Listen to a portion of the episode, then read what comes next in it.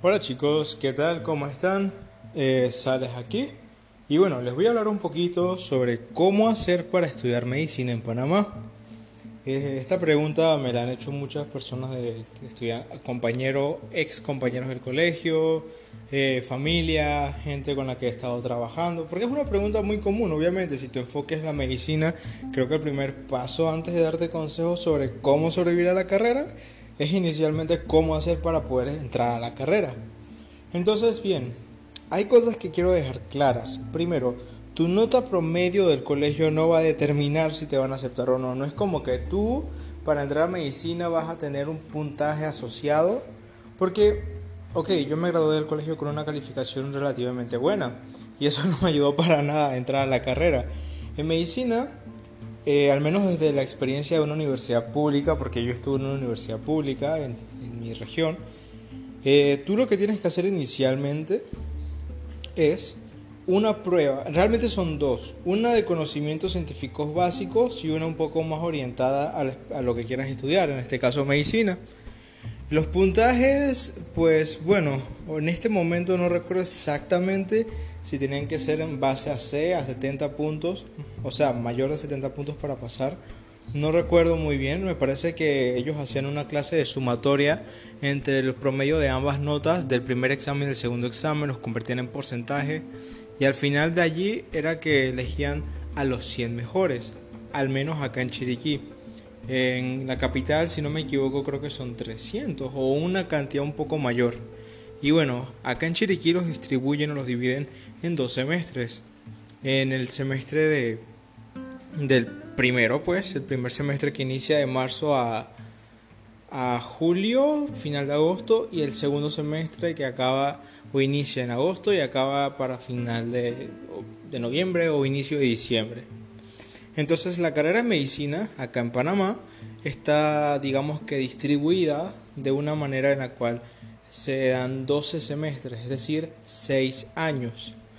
Tú eh, puedes dar digamos que tu semestre con tus materias, pero a ver, a diferencia en otras carreras, que en otras carreras si tú te quedas en una materia las puedes ir eh, almacenando, las puedes ir dejando para el final, en tu último año, darlas todas en conjunto. Bueno, en medicina no es así. En medicina, si te quedas en una materia, tienes que quedarte tú, repetir el semestre y te unes al grupo que estaba antes del tuyo. Es decir, te atrasas un semestre. Para pasar las materias tienes que tener una calificación mayor a C. C equivale a un 70.1 menor de eso te quedas. Si tienes una D, o sea, de 60.1 para arriba, tienes derecho a realizar la reválida, que es la repetición del examen eh, final, porque las notas siempre se distribuyen, bueno, a ver, estoy hablando de nuevo de mi universidad, no sé cómo sea en otras universidades, pero en la UNACHI la distribución de la nota normalmente es que 35% un semestral, que es un examen a final del semestre, que vale mucho, eh, un... Eh, ay, lo olvidé, esperen. Eh, un, bueno, es que las, las otras notas, el otro porcentaje, realmente varía. En algunos semestres lo distribuyen entre laboratorios, parciales, charlas. Eso ya está, pues, a preferencia del docente que te esté dando la clase. Um, ¿Qué más? ¿Qué más? Ok, en Panamá existen dos universidades públicas que son la, la UNACHI, que es la universidad en la cual yo estoy cursando, y la Universidad de Panamá. En estas universidades, en UNACHI, la, el precio de la carrera en general se podría decir que es casi como de, si no me equivoco, unos 3 mil, 4 mil dólares. No recuerdo cuánto ha sido lo que he estado pagando y ahora con la pandemia he quedado casi dos años virtuales y no he estado pagando, no, eh, porque la universidad tomó una, digamos, un estado de emergencia en el cual para ayudar a muchos estudiantes que no tienen la capacidad, eh, nos quitaron el pago de la matrícula y como no estamos rotando ni dando laboratorios, bueno, empezamos a rotarse unas semanas, pero como no lo habíamos estado haciendo este semestre, no se cobró eso tampoco. Pero bueno, a lo que voy, a lo importante de aquí es la parte de que, que el precio varía, ¿no? Y no hay que pensar que simplemente porque eh, tenemos, digamos, que una matrícula que no es tan cara como una universidad privada, no hay gastos. De hecho, hay la compra de libros, la compra de plataformas, la compra del scrub, o sea, la vestimenta de doctor. Realmente la carrera tú vas a tener bastantes gastos. Y es muy importante que tengas todo esto en cuenta, ¿no? En medicina no es una carrera tan sencilla que... Bueno, no es una carrera sencilla, o sea, no tan, ni siquiera la palabra tan debería ir, no es una carrera sencilla tú no vas a tener tiempo de tener una doble vida de trabajar y todo esto. Si bien es cierto, puedes aprender a distribuir tu tiempo y a cumplir con tus responsabilidades, así como también puedes interactuar con tus amistades, salir, verte con tu familia. Claro, si todo lo haces de una manera bien establecida, bien estructurado tu tiempo, se puede. Pero a lo que voy, a lo importante aquí es la parte de que eh, no puedes estar trabajando, no puedes estar, digamos que 28 horas al día en un, trabajo, a menos de que tu trabajo sea algo sencillo, de que seas dueño de algo, de que, qué sé yo, pero algo que te demande mucho trabajo de verdad, es importante que lo consideres, la dificultad que ameritaría. Eh, bueno, continuando con lo demás, disculpen, tuve una pequeña pausa y me fui. Aunque ahora que lo pienso, se recortó esa pausa, así que no se dieron cuenta. Rayos, ya me eché el agua. bueno, la cosa está en que...